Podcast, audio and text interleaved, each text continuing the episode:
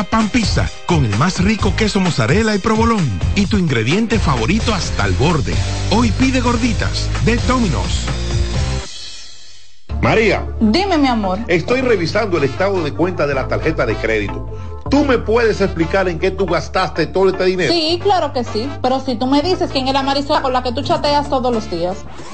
Cuando pasan estas cosas, un viaje lo arregla todo. Viaja a Puerto Rico con Ferris del Caribe. Música, shows en vivo, cómodos camarotes, restaurant, un servicio de primera y paquetes con hotel. Reserva hoy al 809-688-4400 o en ferrisdelcaribe.com. Ferris del Caribe. Déjate llevar. La visión de más de siete décadas afianza sus raíces y evoluciona. Un nuevo rostro, dinámico, moderno, apuesta a las nuevas generaciones. Apegados a nuestra misión solidaria de desarrollo y expansión y a valores de ética y honestidad, hoy somos la institución cooperativa referente de la región y el país Gracias al trabajo incansable y al progreso constante, seguimos transformando la vida de la gente. Cooperativa San José. Tu mano amiga.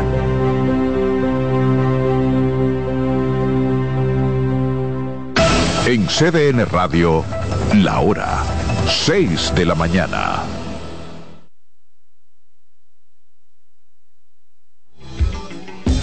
Digitales con audiencias de calidad y ofrecer una mejor experiencia cada día y así brindar un mejor alcance de su publicidad en nuestros medios.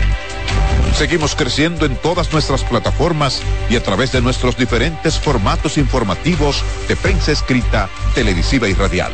Estamos comprometidos con la democracia social y la colectividad convirtiéndonos en los medios de participación ciudadana más integrales. Somos Multimedios del Caribe. Compromiso, confiabilidad, responsabilidad, innovación y excelencia.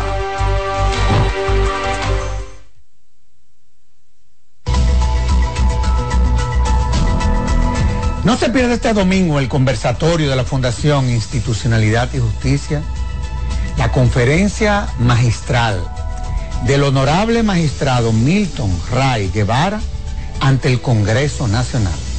La constitución existe para reconocer, garantizar y proteger los derechos del ciudadano pensando en los malos gobernantes y para evitar que los buenos se conviertan en malos.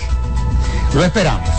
Por CDN, el canal de noticias de los dominicanos.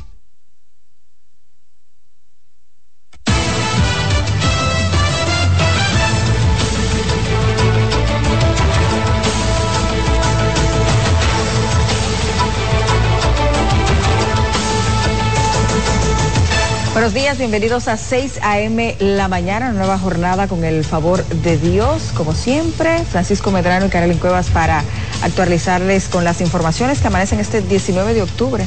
Buenos días. Como no, Carly, es un gusto estar con todos nuestros amigos televidentes que cada mañana se despiertan bien temprano para estar en sintonía con 6 a.m. la mañana. Destacar también una gran cantidad de público que nos escucha a través de la radio.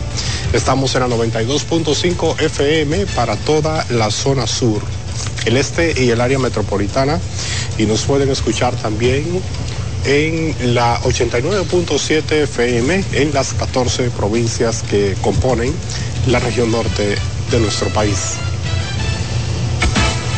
Iniciamos inmediato porque luego de una reunión convocada de urgencia, el gobierno dominicano anunció una serie de medidas para contrarrestar el avance del dengue. Yanela Pimentel tiene todos los detalles.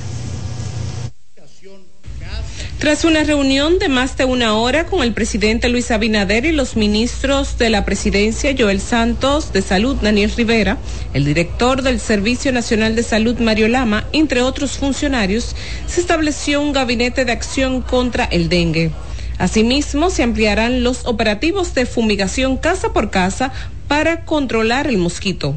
Tres, se fortalecerá la campaña de limpieza en comunidades y espacios públicos para eliminar los criaderos de mosquitos. Cuatro, se aumentará la capacidad y eficacia del sistema de atención médica de emergencia para brindar tratamientos oportunos a los pacientes con dengue. Cinco, se garantizará que los hospitales cuenten con los recursos necesarios para tratar a los pacientes afectados. 6. Se facilitará el acceso a pruebas de laboratorio para un diagnóstico más preciso y rápido del dengue. Homero Figueroa, portavoz del gobierno, indicó además que se harán campañas de sensibilización y se mantendrá a la población informada a través de ruedas de prensa diarias. 9. El general Juan Manuel Méndez, director del Centro de Operaciones de Emergencia, coordinará las acciones de apoyo de todos los operativos ejecutados por el Gabinete de Acción contra el Dengue. Figueroa informó que será en el transcurso de este jueves que serán estructurados los equipos de trabajo de las diferentes instituciones públicas involucradas para distribuir las acciones. El gobierno pidió a la población acudir a un médico ante cualquier síntoma similar a los del dengue. Yanela Pimentel, CDN.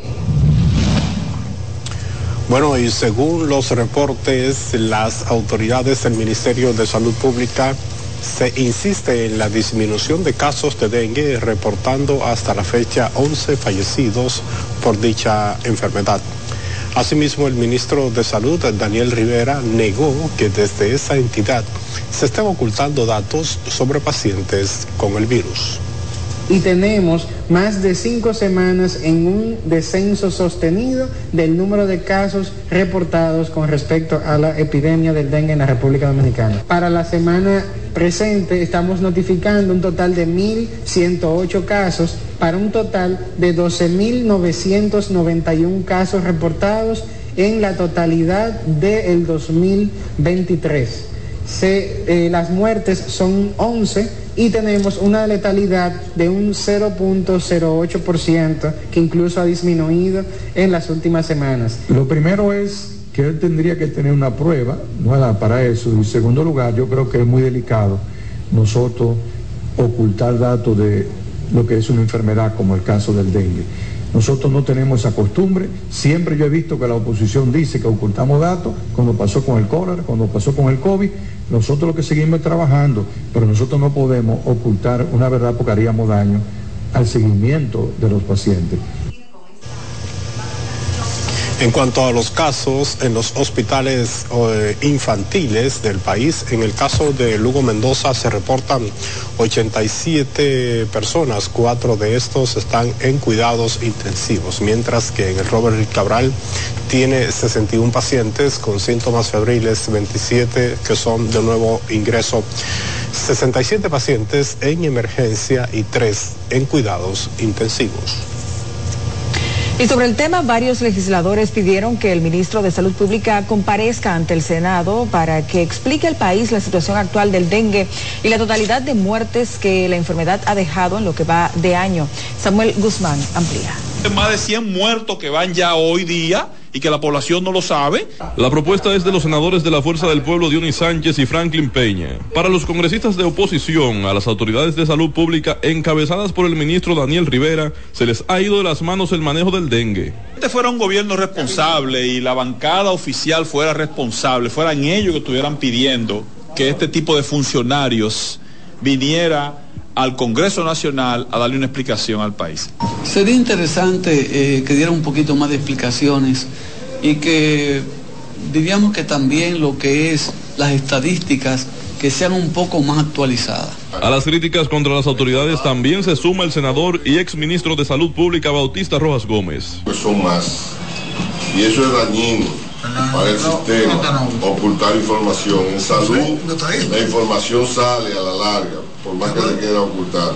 Desde el oficialismo consideran que es un exceso la solicitud de interpelar al ministro de Salud Pública, ya que las autoridades tienen en marcha un plan de mitigación y respuesta contra la enfermedad. La salud pública tiene el compromiso de estar fumigando en todos los pueblos, haciendo la prevención de cloro untado, como dice, tanque tapado. Según las cifras oficiales, en lo que va de año han muerto 11 personas por dengue en el país.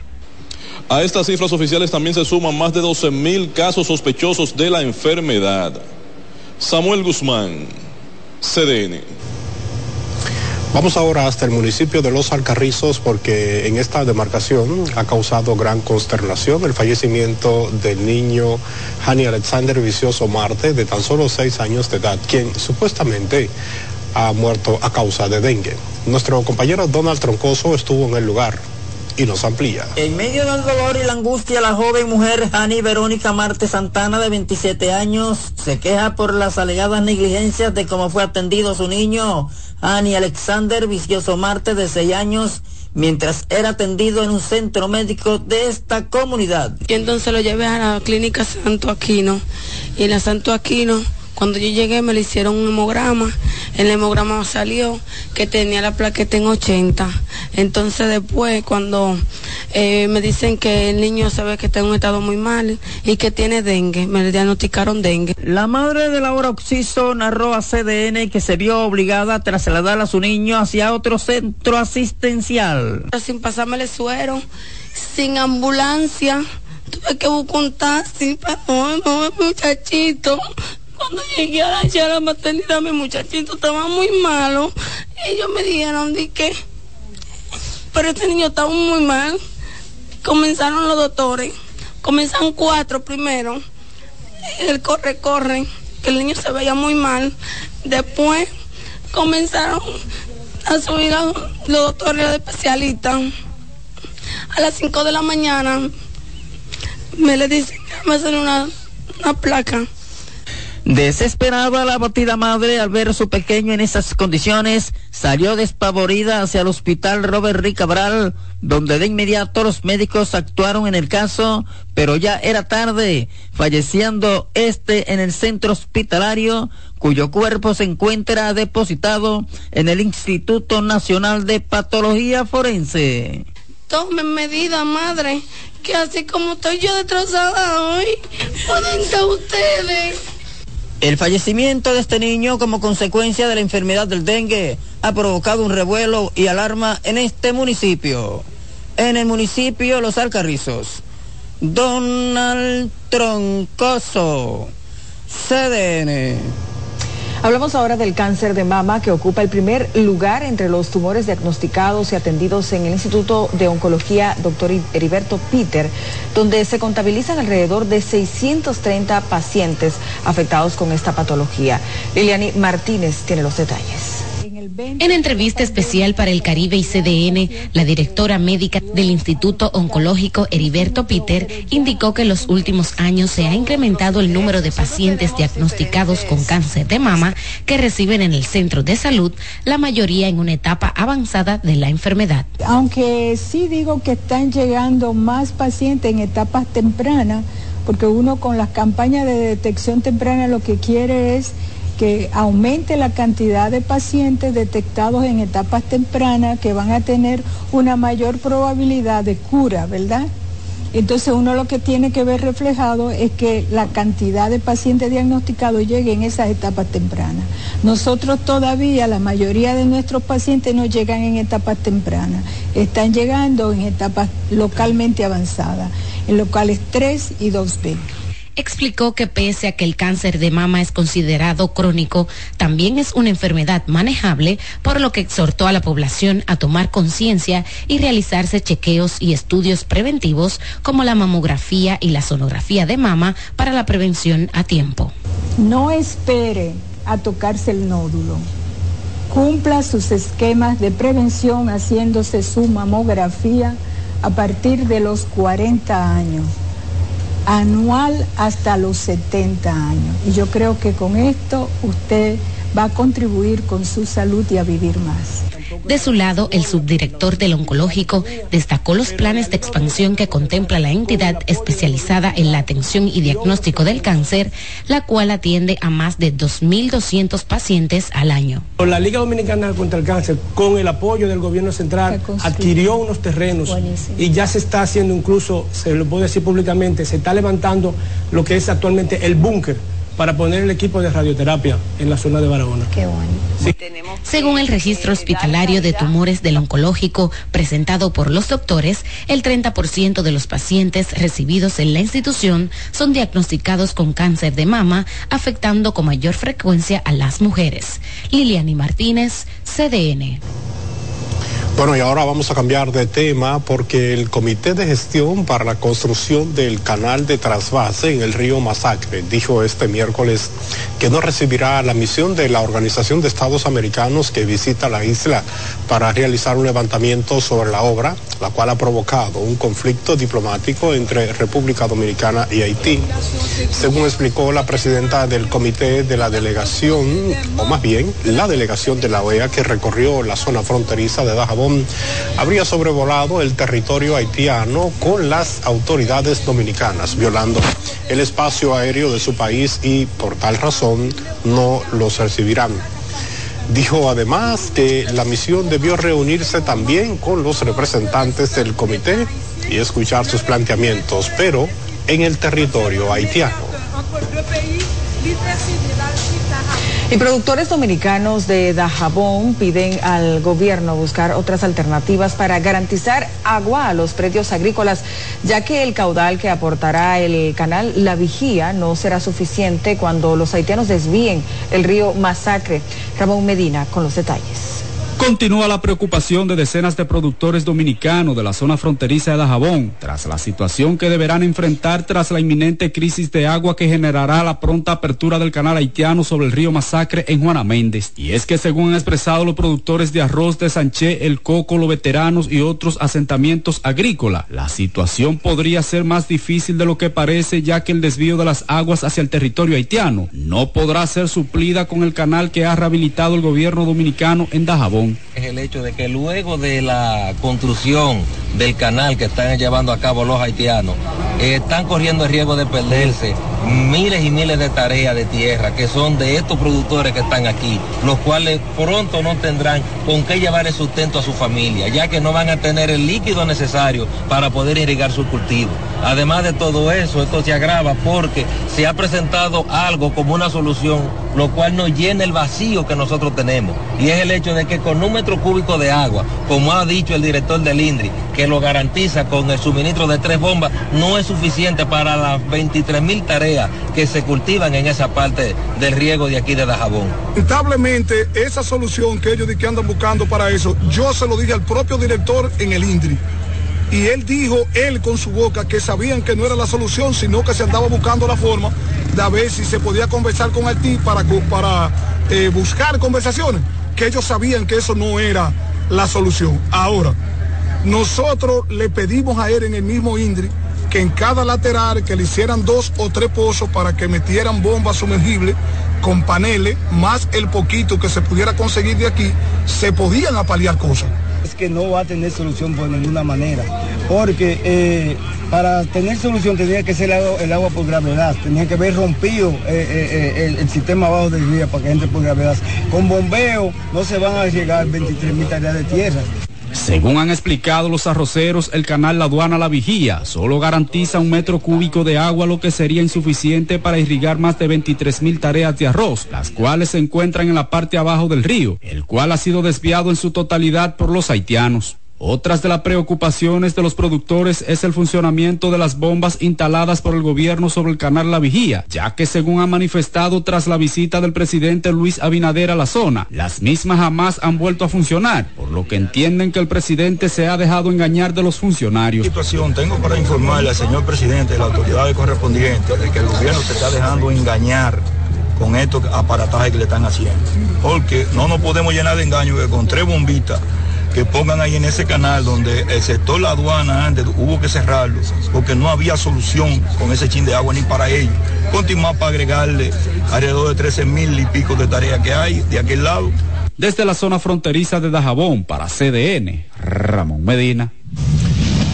Bueno, y seguimos con más porque en Jarabacoa la Asociación de, Trans, de Tayoteros de Manabao protestó en reclamo para que el presidente Abinader ayude a ese sector productivo, el cual luego del cierre de la frontera ha perdido decenas de millones de pesos por falta de comercio. El presidente de la agrupación, Rafael Abreu, aseguró que la economía en la zona ha sido golpeada, por lo que solicitó al mandatario subsidiar esos productores o también intermediar para que el INESPRE o los comedores económicos le compren la cosecha. Según el corresponsal Roberto Ureña, la manifestación de los agricultores estuvo custodiada por miembros de la Policía Nacional, además del el director general de Seguridad de Tránsito y Transporte Terrestre. Y el presidente Luis Abinader reafirmó el fortalecimiento de las relaciones entre República Dominicana y la Unión Europea. En ese sentido, el mandatario destacó el apoyo de los países europeos a la economía nacional. Francis Zavala tiene la historia. El Salón Las Cariátides de Nacional. Francis Zavala tiene la historia. El Salón Las Cariátides del Palacio Presidencial fue el escenario para reunir a diplomáticos europeos, empresarios y funcionarios para reafirmar y revisar las relaciones comerciales entre estas naciones. La Unión Europea ha sido un aliado en la creación de riqueza, la generación de empleo y la mejora de la competitividad de nuestros bienes y servicios.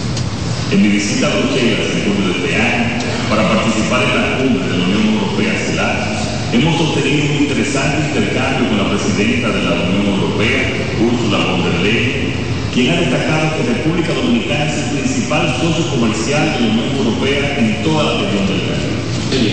Finalmente, a lo largo de los últimos 40 años, la República Dominicana miles de estudiantes se formaron en la escuela europea presente en el país y con el sistema de formación europeo logrando sobresalientes. Tras el conversatorio República Dominicana y la Unión Europea Socios Naturales, realizado a puertas cerradas, el mandatario dominicano destacó los aportes de esos países al crecimiento económico del país. Según cifras del Banco Central, Europa es el segundo inversor en el país. Hay más de mil empresas con participación europea en el país y 73 empresas europeas operando desde zona franca. En la actividad también fueron analizados los puntos, según el ministro de la Presidencia, para el fortalecimiento de las exportaciones e importaciones de nuevos productos. Bueno, es que esto es dinámico. Hay, hay, una cantidad de proyectos que están en movimiento. Por ejemplo, puedo, puedo lo que es la inversión en lo que es transporte masivo. La, la participación de la Unión Europea ha sido fundamental. Las autoridades dominicanas agradecieron a la Unión Europea el apoyo en la crisis con Haití. Francis Zavala, CDN. Vamos ahora con los voceros del Partido de la Liberación Dominicana y el de la Fuerza del Pueblo en la Cámara de Diputados que respaldaron el más reciente informe del Departamento de Estado de los Estados Unidos que pone de relieve las dificultades que enfrentan los inversores extranjeros por problemas como la corrupción y la falta de reglas claras para competir. Yariris Calcaño nos amplía.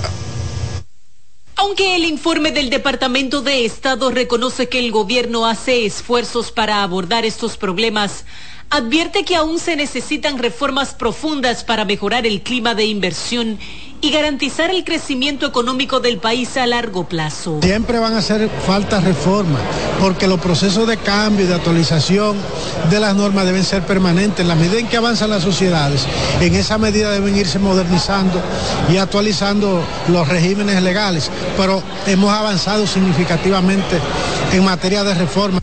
Los inversionistas extranjeros reportan que perciben una corrupción generalizada tanto a nivel nacional como en los estamentos del gobierno. Claro que hay eh, denuncias de ciudadanos que son timados, denuncias de ciudadanos que son engañados, denuncias de ciudadanos que son chantajeados para el pago de comisiones. Y nosotros eh, esperamos eh, que esta denuncia eh, sea considerada por la Dirección de Ética. El gobierno ha habido más de 40 escándalos de corrupción y desde el Ministerio Público no se ha hecho nada. Lo que hace, por ejemplo, parece que la Dirección de Ética Gubernamental está de vacaciones, parece que salió de vacaciones. Eh, cuando los funcionarios son popi, ella se bebe un café, lo visita a su despacho, en algunos casos lo invita a pedir licencia o a renunciar, pero cuando el funcionario no es de la élite oligarca que gobierna, simplemente le toca la destitución. Una débil aplicación de los derechos de propiedad intelectual, obstáculos burocráticos y procesos judiciales y administrativos lentos son solo algunos de los principales problemas que cita el informe de clima de inversión. Sin embargo, el vocero de los diputados del partido oficialista recordó que el país ha sido reconocido en escenarios internacionales por su nivel de transparencia y los esfuerzos por mejorar la gestión pública. Yarilis Calcaño, CDN. Lograr un balance entre los niveles municipales y congresual que permita un ganar-ganar entre los principales partidos de oposición es el principal reto que enfrenta la denominada Alianza Rescate RD y como verán en la siguiente historia, la conformación de este frente electoral deberá estar definida en menos de un mes. Conforme avance el plazo de la Junta Central Electoral para definir las alianzas que en el nivel municipal vence en noviembre, las fuerzas opositoras agilizan las negociaciones que les permitan apoyarse mutuamente en las elecciones venideras. Lograrlo en igualdad de condiciones es el desafío. Poder hacer una sinergia positiva donde se respalde el que tiene mejor posibilidades, recibe el apoyo del otro. Ese es el espíritu fundamental de la mesa de negociación y alianza. La Alianza Rescate RD, que se dio a conocer en agosto pasado con unas 86 alcaldías, 150 distritos y unas cuatro senadurías, ha ampliado su alcance. Se viene en una ardua agenda de trabajo para tratar de ampliar a la mayor plaza posible este acuerdo. Así que en los próximos días estaremos viendo cómo estas comisiones o a través del liderazgo de nuestros partidos, pues se va a estar anunciando la gran cantidad de plazas en la que pues finalmente vamos a ir unidos para como oposición ganar las elecciones eh, tanto municipales como congresuales del 2024. Actualmente se habrían consensuado más de 300 puestos, entre los que estarían las plazas más importantes, aunque esto obligaría a dirigentes a hacer sacrificios políticos. Cada vez que tú negocias una plaza, tienes que desinteresar a alguien y convencerlo políticamente de la conveniencia de esa decisión para que igual pueda sumarse al que ha sido beneficiado con el favor de la alianza. Distrito Nacional, la provincia Santo Domingo y sus municipios, Santiago, San Juan y otros son las demarcaciones que generan mayor expectativa. Karelin Cuevas, CDN. Bueno, nosotros vamos a una nueva pausa comercial. En tan solo segundos hay más informaciones.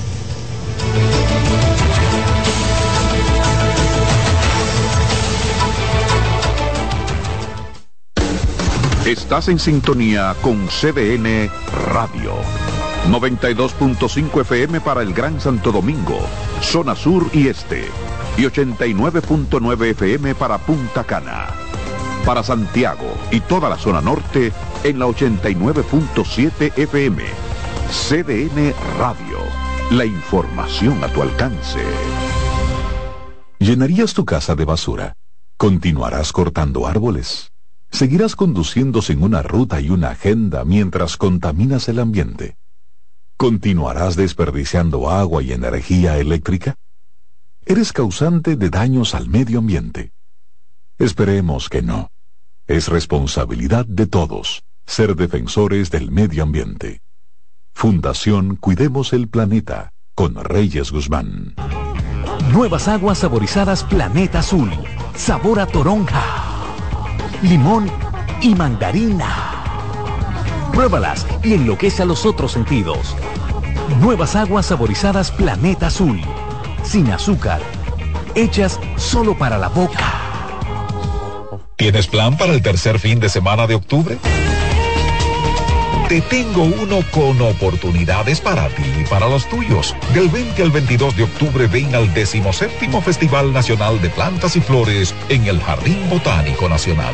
Desde pinitos para Navidad hasta todos los atractivos que ofrece este pulmón de la ciudad. Solo busca dónde dormir. Todo lo demás está en el Festival Nacional de Plantas y Flores en el Jardín Botánico Nacional. María. Dime, mi amor. Estoy revisando el estado de cuenta de la tarjeta de crédito. ¿Tú me puedes explicar en qué tú gastaste todo este dinero? Sí, claro que sí. Pero si tú me dices quién es la Marisol con la que tú chateas todos los días. Cuando pasan estas cosas, un viaje lo arregla todo. Viaja a Puerto Rico con Ferris del Caribe. Música, shows en vivo, cómodos camarotes, restaurant, un servicio de primera y paquetes con hotel. Reserva hoy al 809-688-4400 o en ferrisdelcaribe.com. Ferris del Caribe. Déjate llevar.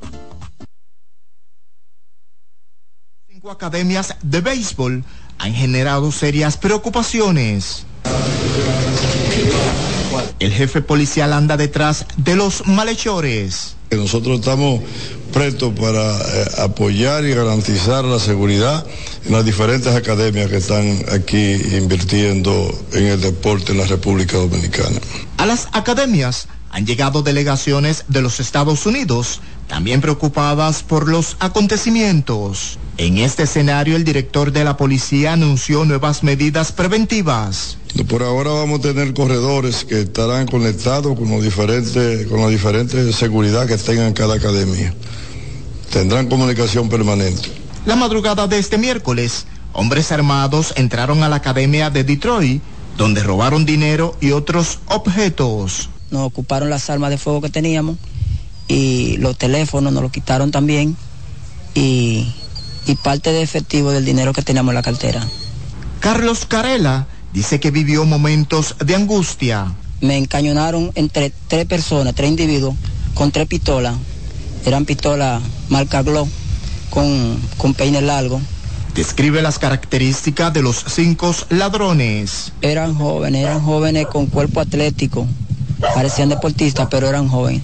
En la zona este, entre Santo Domingo y San Pedro de Macorís, funciona un circuito de academias de los equipos de grandes ligas.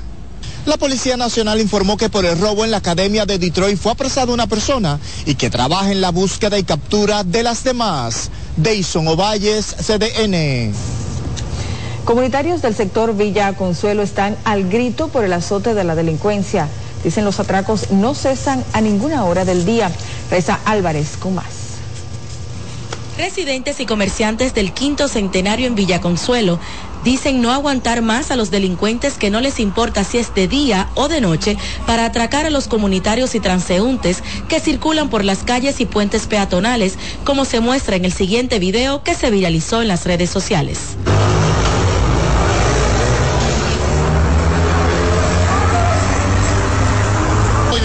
No son insoportables. Enrique Herrera y Nelson Cruz, comunitarios, nos cuentan con visible molestia cómo es la situación que se vive día a día en la zona. Atracan, vienen de aquel lado, tú te montas en el metro y jóvenes como tú que estás haciendo tu prensa, te atracan por nada. ¿Dónde están los papás? Que salgan, que vengan para acá. Me pegan una pistola por ahí, me quitan un celular que vale más que ellos y 700 pesos.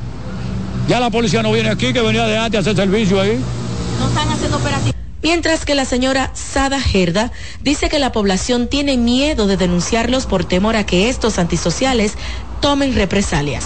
Los papás son unos irresponsables que siempre dicen, mi hijo no hacen nada, pero no saben dónde amanecen, a qué hora llegan a la casa ni lo que hacen en la calle. Comerciantes también han sido testigos del fuerte auge que ha tenido este flagelo en los últimos tiempos, por lo que han tenido que tomar medidas preventivas. Claro, aquí nosotros tenemos que cerrar temprano todos los días porque hay ese puente peatonal y ese quinto, eso es todos los días atraco y atraco. Nosotros a las 9 de la noche estamos cerrando ya aquí. El cliente ha sido atracado a, esa hora. A las seis y media de la mañana. Otros alegan que la Fiscalía de Menores está de más y que gran parte de la culpa de la situación recae en los padres que no tienen el control de sus hijos menores y que cuando estos son apresados por delinquir salen en su defensa. Raiza Álvarez, CDN. Vamos ahora a otro tema porque casi 600 mil usuarios y sus familias han recibido el apoyo de los servicios en el país del Centro Casas Comunitarias de Justicia, que trabaja para facilitar el acceso a la justicia de poblaciones vulnerables. Joran González nos cuenta que la organización evita que decenas de casos lleguen a las sedes judiciales producto de su mediación. Veamos la historia. Con un total de 10 oficinas a nivel nacional, Centro Casas Comunitarias de Justicia destacó que cerca de 600 mil personas han recibido asistencia en materia de orientación legal, mediación y conciliación durante los 17 años de operación en el país. Todos los servicios son gratuitos y al ser gratuito es una facilidad para la persona, pero es una oportunidad también para el Estado porque se le descarga al Estado, en un último estudio que se hizo, el Estado dejó de invertir en ese tipo de problemas cerca de 8 mil millones de pesos en cuatro años.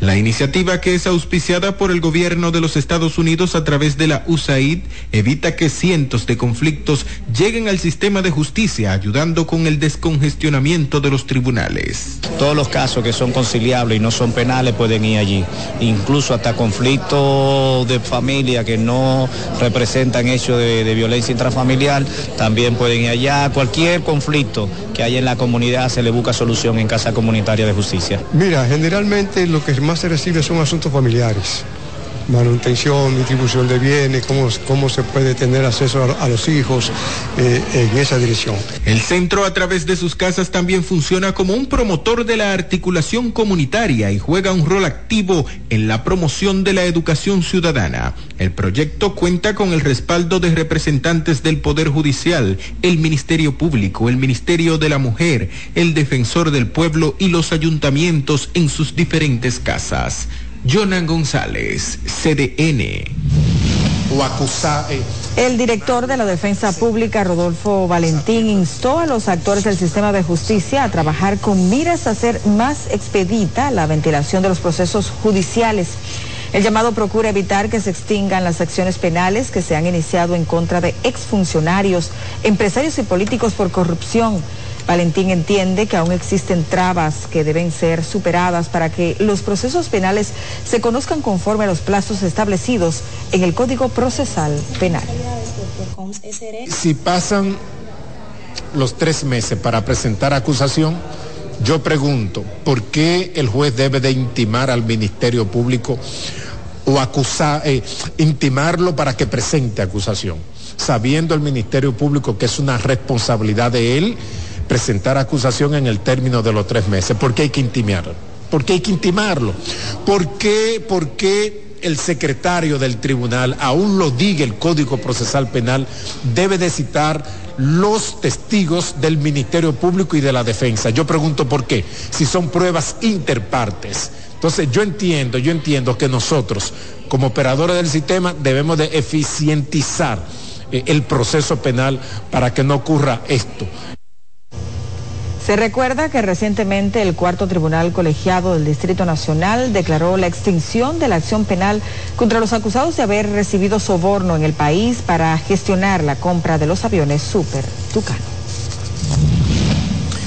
Bueno, y nos vamos ahora hasta la provincia de Sánchez Ramírez porque Héctor Morales, conocido como El Palomo y quien aspiró a la alcaldía del municipio de Cotuí por el Partido Revolucionario Moderno, durante una rueda de prensa ha hecho un llamado a los PRMistas a la unidad frente a la crisis que afronta ese partido tras dar a conocer los seleccionados para candidaturas mediante la metodología de las encuestas.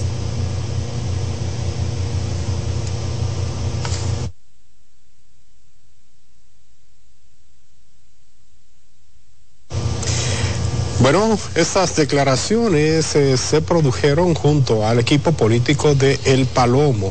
Esto fue en la sede municipal del partido oficialista en Cotuí, desde donde el destacado dirigente del PRM en tono desafiante advirtió al bloque opositor que la sindicatura será recuperada por el Partido Revolucionario Moderno en febrero del 2024. El reconocido dirigente del partido Fuerza del Pueblo y aspirante a la alcaldía por el municipio Fantino, Antonio Espino La Meseta, abandonó las filas de esa organización política y pasó a apoyar el Partido Revolucionario Moderno y a sus candidatos. Tauri Reyes tiene más. Las primeras acciones desafiantes por parte de la maceta al salir del partido La Fuerza del Pueblo en Fantino fue pintar uno de los locales que albergaba la organización política en esta ciudad y con esta acción lanzó fuertes críticas hacia el partido opositor, resaltando elementos que afirma lo llevaron a tomar la firme decisión. ha venido, a diferencia del a trabajar para el país, a darle seguimiento a la corrupción, a permitir que la justicia trabaje de manera independiente y no le garantiza la fuerza del pueblo aliándose a uno corrupto como solo del PLD que hoy la mayoría.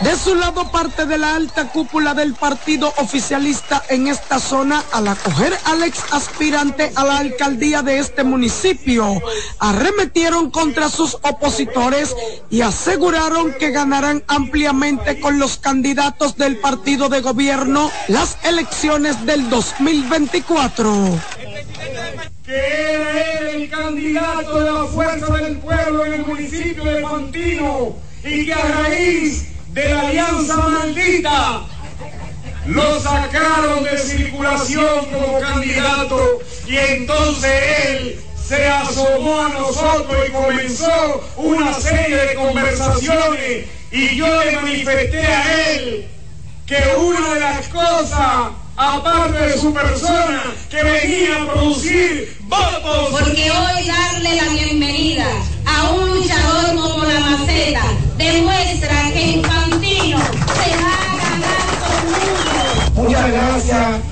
por confiar en mí, en mi persona y en este proyecto. La maceta, como popularmente se le apoda al activista político infantino, fue juramentado en el PRM, sin embargo, mediante alianzas estratégicas, buscará la regiduría por el Partido Dominicanos por el Cambio, que asumió al mismo candidato del PRM a la sindicatura, Damián Núñez.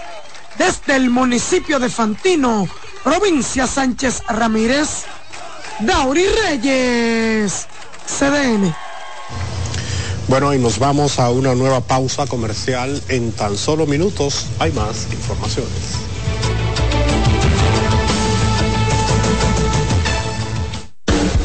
Estás en sintonía con CDN Radio. 92.5 FM para el Gran Santo Domingo, zona sur y este. Y 89.9 FM para Punta Cana para Santiago y toda la zona norte en la 89.7 FM. CDN Radio. La información a tu alcance. Melocotón, verde luz y caramelo, crema, naranja, el sabor que prefiero, blanco 100 o colonial, alegran. Tu casa, la pone genial, limoncillo, mostaza, azul cielo lo prefiero, y hay mucho más que puedes probar. Perdón, muchos colores. Pintar alegra tu casa y más con la calidad y color de Pinturas Tucán. Antójate. Pinta con gusto, con Pinturas Tucán. ¿Llenarías tu casa de basura? ¿Continuarás cortando árboles? ¿Seguirás conduciendo en una ruta y una agenda mientras contaminas el ambiente? ¿Continuarás desperdiciando agua y energía eléctrica? ¿Eres causante de daños al medio ambiente? Esperemos que no. Es responsabilidad de todos ser defensores del medio ambiente. Fundación Cuidemos el Planeta con Reyes Guzmán. ¿Tienes plan para el tercer fin de semana de octubre? Te tengo uno con oportunidades para ti y para los tuyos. Del 20 al 22 de octubre ven al 17 Festival Nacional de Plantas y Flores en el Jardín Botánico Nacional. Desde pinitos para Navidad hasta todos los atractivos que ofrece este pulmón de la ciudad. Solo busca dónde dormir. Todo lo demás está en el Festival Nacional de Plantas y Flores en el Jardín Botánico Nacional. María. Dime, mi amor. Estoy revisando el estado de cuenta de la tarjeta de crédito. ¿Tú me puedes explicar en qué tú gastaste todo este dinero? Sí, claro que sí. Pero si tú me dices quién es la Marisol con la que tú chateas todos los días. Cuando pasan estas cosas, un viaje lo arregla todo. Viaja a Puerto Rico con Ferris del Caribe. Música, shows en vivo, cómodos camarotes, restaurant, un servicio de primera y paquetes con hotel. Reserva hoy al 809-688-4400 o en ferrisdelcaribe.com. Ferris del Caribe. Déjate llevar. Bienvenidos a su programa Consultando con Ana Simón. Consultando con Ana Simón vuelve a CDN Canal 37. Nos sentimos muy agradecidos con CDN Televisión Canal 37 por darnos la oportunidad de nuevo de estar con ustedes, llegando a todas partes del país. Consultando con Ana Simón. De CDN Radio, ahora también por CDN Canal 37, de 9 a 11 de la mañana. CDN, el canal de noticias de los dominicanos.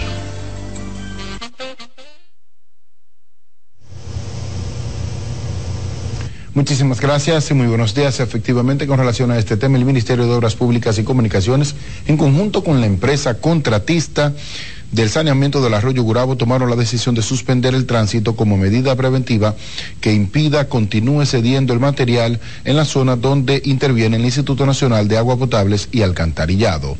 Los residentes en el sector expresaron preocupación por el cierre de este puente, a pesar de que la mayoría de las personas que allí residían fueron desplazadas, mientras las autoridades destacan que fue cerrado para fines de evaluación. Según lo que se comentaba, era debido al cargamento de, de, de camiones cargados de tierra.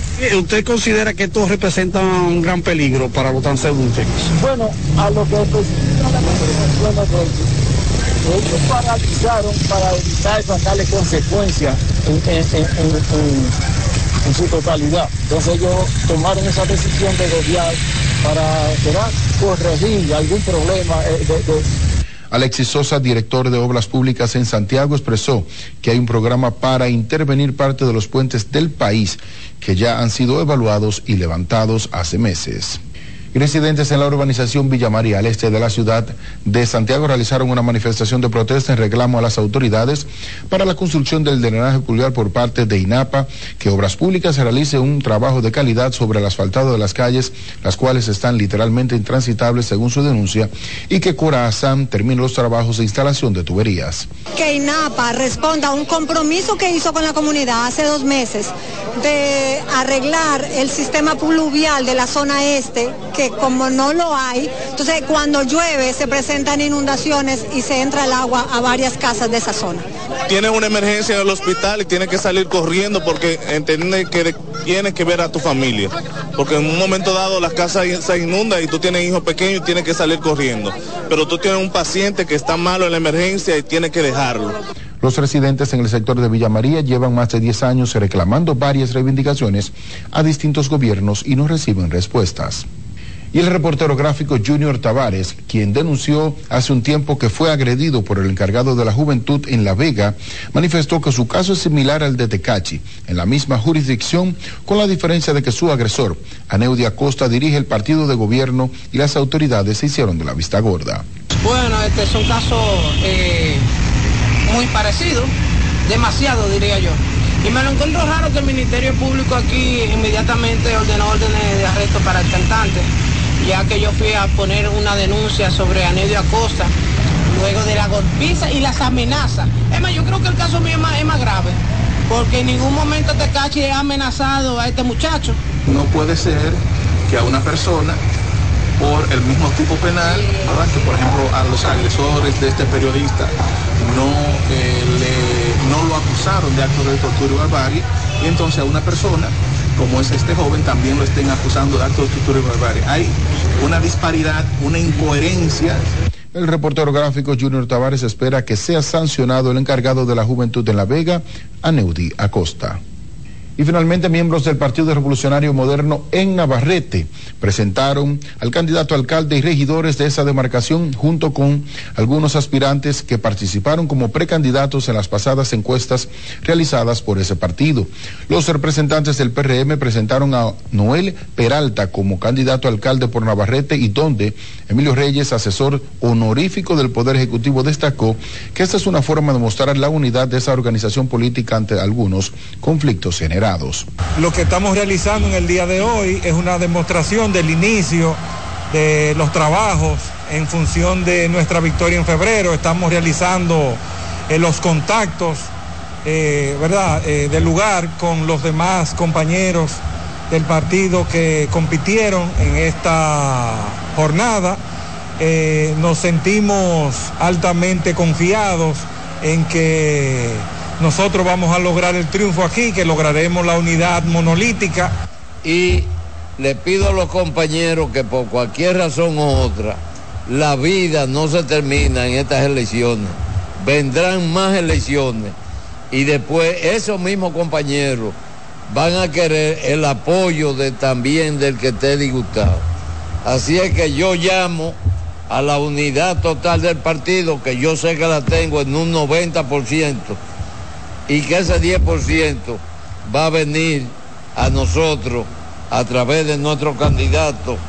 Lo de nosotros es invitar a los demás compañeros que participaron en la contienda interna a que se sumen al proyecto, al proyecto de Navarrete, al proyecto que nosotros vamos a caminar juntos para nosotros lograr el objetivo, que es un Navarrete mejor, un Navarrete más avanzado, Además, el asesor del Poder Ejecutivo, Emilio Reyes, anunció que desde que termine la construcción del acueducto de Navarrete, el gobierno realizará un amplio programa de asfalto en esa demarcación. Y con esta información finalizamos este resumen de noticias. Yo regreso con ustedes a los estudios en Santo Domingo. Muy buenos días. Bueno, muchísimas gracias a nuestro compañero José Adriano Rodríguez por estas informaciones desde la zona norte del país.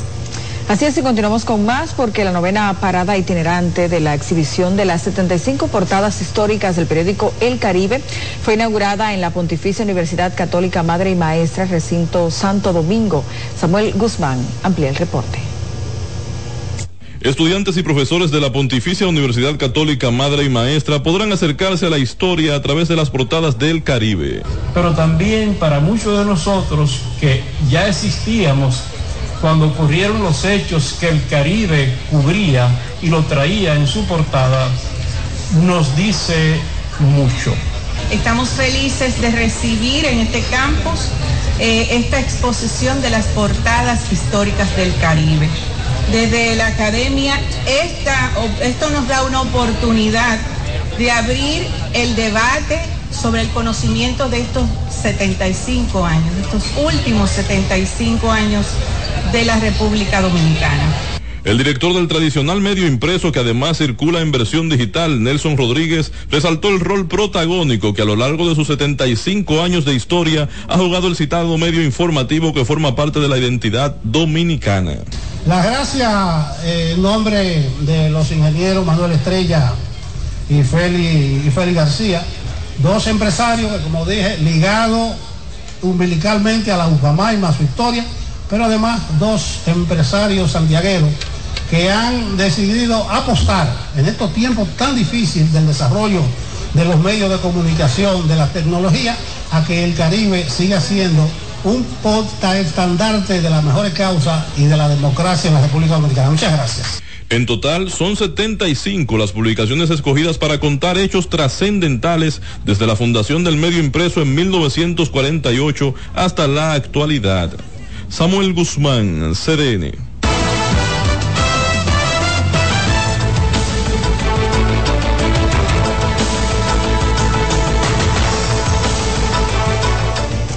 Bueno, y es tiempo de conocer cómo está la actualidad informativa a nivel internacional. Así es, vamos a conectar con nuestra cadena aliada, la Deutsche Welle.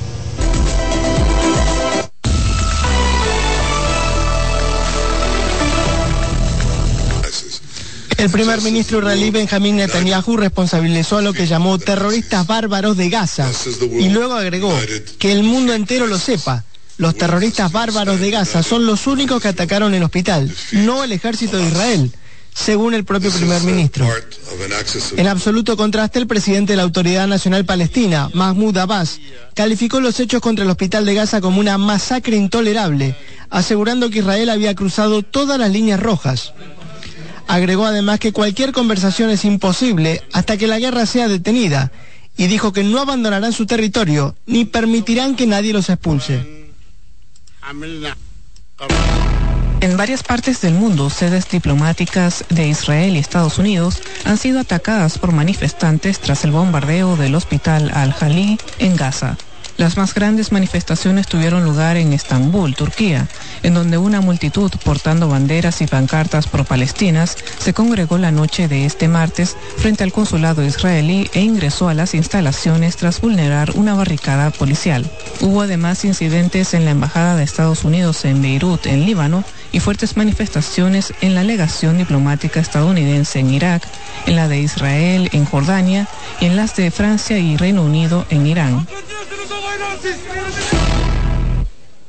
El presidente chino Xi Jinping preside en su país una reunión con invitados de países de todo el mundo, denominada la Iniciativa de la Franja y la Ruta, tendiente a aumentar la conectividad política, la conectividad de infraestructura, comercial y financiera.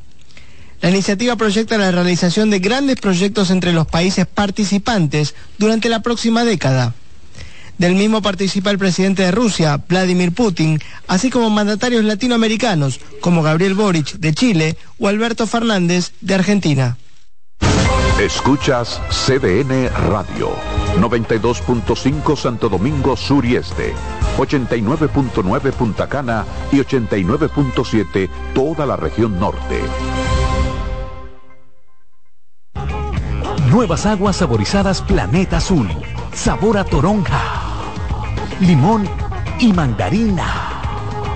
Pruébalas y enloquece a los otros sentidos. Nuevas aguas saborizadas Planeta Azul. Sin azúcar. Hechas solo para la boca.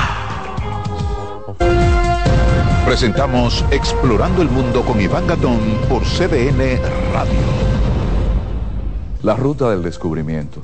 Con la toma de los turcos a Constantinopla en el 1453, quedó cerrado el acceso a productos necesarios para los europeos como las especias, la seda, entre otros. La ruta hacia las lejanas tierras de Oriente referidas por el legendario veneciano Marco Polo estuvo prohibida a los europeos que buscaban el ámbar del mar Báltico, el lapislázuli de Afganistán y la lana de Mongolia. La otra ruta sin acceso para los europeos fue la de las especias, donde obtenían pimienta, sal, anís, mostaza, canela, clavo, nuez moscada, incienso, sándalo y otra suerte de mercancías.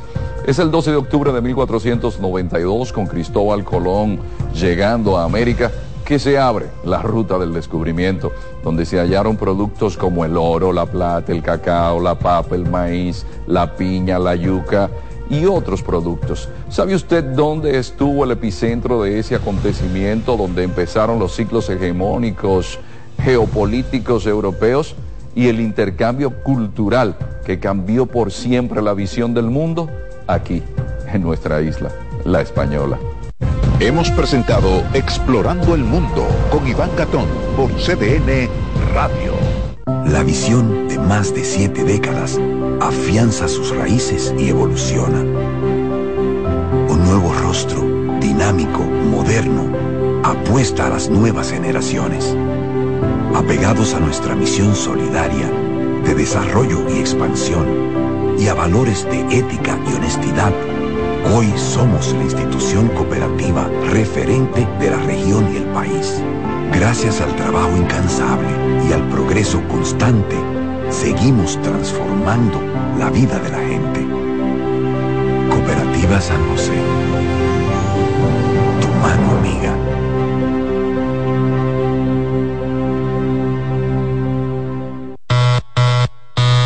Hola mami. Hola mi cielo. Te envía tu cuenta bancaria el dinero del alquiler, la universidad y un cariñito para ti. Ay mami, tan bella. Así aprovecho que vienen las rebajas. Con Vimenca y Western Union tus remesas llegan rápido y seguro, directo a las cuentas bancarias de los tuyos alrededor del mundo. Conoce más en vimenca.com. Vimenca y Western Union.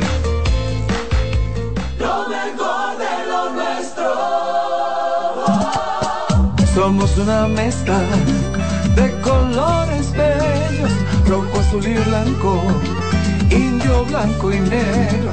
Y cuando me preguntan que de dónde vengo, me sale el orgullo y digo, soy dominicano hasta la casa. ¿Qué significa ser dominicano? Mi hermano humano siempre da la mano. Nada que nos una más que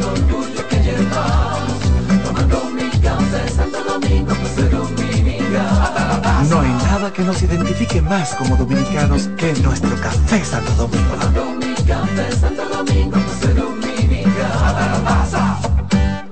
Si de algo saben las abejas, es de flores. Hay de todo tipo y para todos los momentos. Lo importante no es solo su color, tamaño o forma, sino lo que hace sentir cada una. Y para esos sentimientos trabajan. Igual que el Banco Central, que trabaja para hacer florecer la economía y que sientas estabilidad. Para ese sentimiento de crecimiento y desarrollo.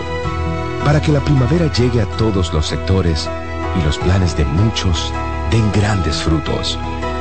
Banco Central de la República Dominicana. Trabajando por una estabilidad que se siente. En CDN 92.5, cápsulas de filósofos y locos. Guarda pampa mayo y harina para abril. El que guarda siempre tiene. Son solo algunas expresiones que motivan el ahorro. El saber popular conoce la importancia de ahorrar. Por fortuna, cada vez más personas se animan a mejorar su vida de esa manera. Para saber más, arroba de filósofos en Twitter, de filósofos y locos en Facebook por 92.5 y 89.7.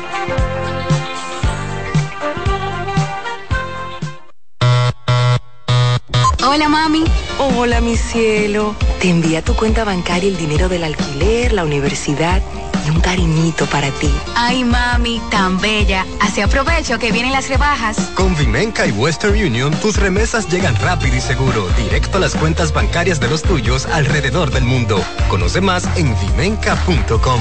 Vimenca y Western Union. Juancito Rodríguez y Jenny Blanco presentan 12 Princesas en Guerra. La comedia más aclamada en México llega a la República Dominicana con las actuaciones de Madison Díaz, Marta Cabral, Georgia Castillo, Paula Ferri, Irina Peguero, Melissa Santos, Rancelis de Jesús, Judith Rodríguez, Joanna González, María Tavares, Lía Briones y Jenny Blanco. Del 2 al 5 de noviembre en el Teatro Manuel Rueda. Dirección Jonie Mercedes. Boletas a la venta en CCN Servicios Huepa Ticket, Supermercados Nacional y Jumbo. 12 Princesas en Guerra. Invita CDN. En CDN Radio, la hora 7 de la mañana. Son 30 años asegurando el futuro de nuestros socios. 30 años apoyando a pequeños y medianos empresarios a convertirse en empresarios de éxito. 30 años aportando y ayudando a dinamizar una economía creciente, apoyando y fortaleciendo a los principales gremios empresariales que hacen vida en nuestra empresa cooperativa. Porque en Cooperativa Empresarial somos el motor que ayuda a impulsar la economía nacional contigo y para ti. 30 años de hacerte la vida fácil para alcanzar tus sueños. Cooperativa Empresarial, 30 años siendo tu futuro seguro.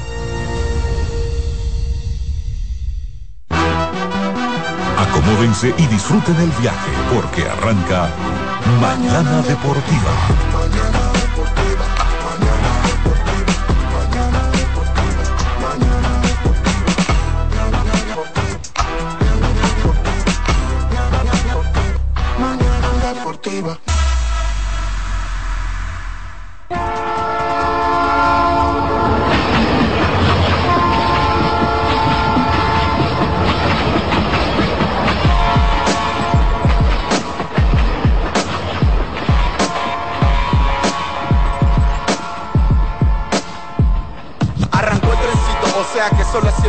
7 a.m. con mañana deportiva hasta las 9.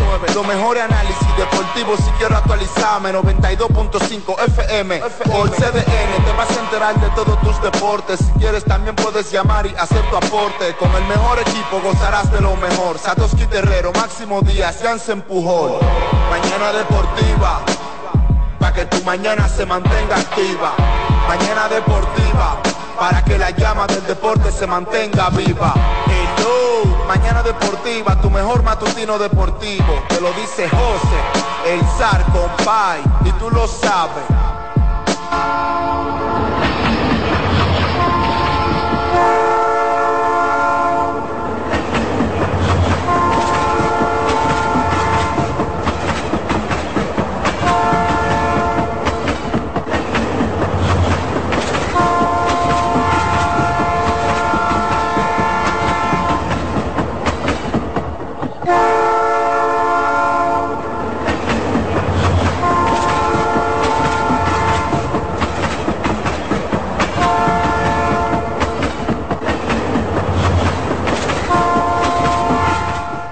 Señores, muy buenos días, buenos días, buenos días y bienvenidos al preámbulo. Ay, pero que estoy contento, muchacho, porque ahí llegó, llegó cosas nuevas. Al preámbulo, es que para acá vemos, porque yo estoy ya confundido. Tú sabes que con la nueva metodología, nueva metodología de trabajo, entonces no, no, a veces, tú sabes que el ser humano a veces es como masoquista. Sí, porque la boca de Dilcio, ya uno, ya como, ya como cuando se acostumbra a la boca de Dilcio. Buenos días, buenos días y bienvenidos a este jueves, ya 19 de octubre, año 2023. Hoy se da inicio a la pelota invernal dominicana. Comienza de que pelota de que otoño 2023. Hoy se da inicio a la pelota invernal dominicana. Comienza de que pelota de que otoño invernal. Oye. Verano, verano, verano, pelota de verano será. De calorazo. Con este calorazo. Pero gracias a Dios por este día, gracias a Dios por esta mañana. De verano será. De calorazo. Con este calorazo. Pero gracias a Dios por este día, gracias a Dios por esta mañana. Bendita frecuencia modulada para la zona sur, parte de la zona este, Distrito Nacional. 89.7 región norte. Eh,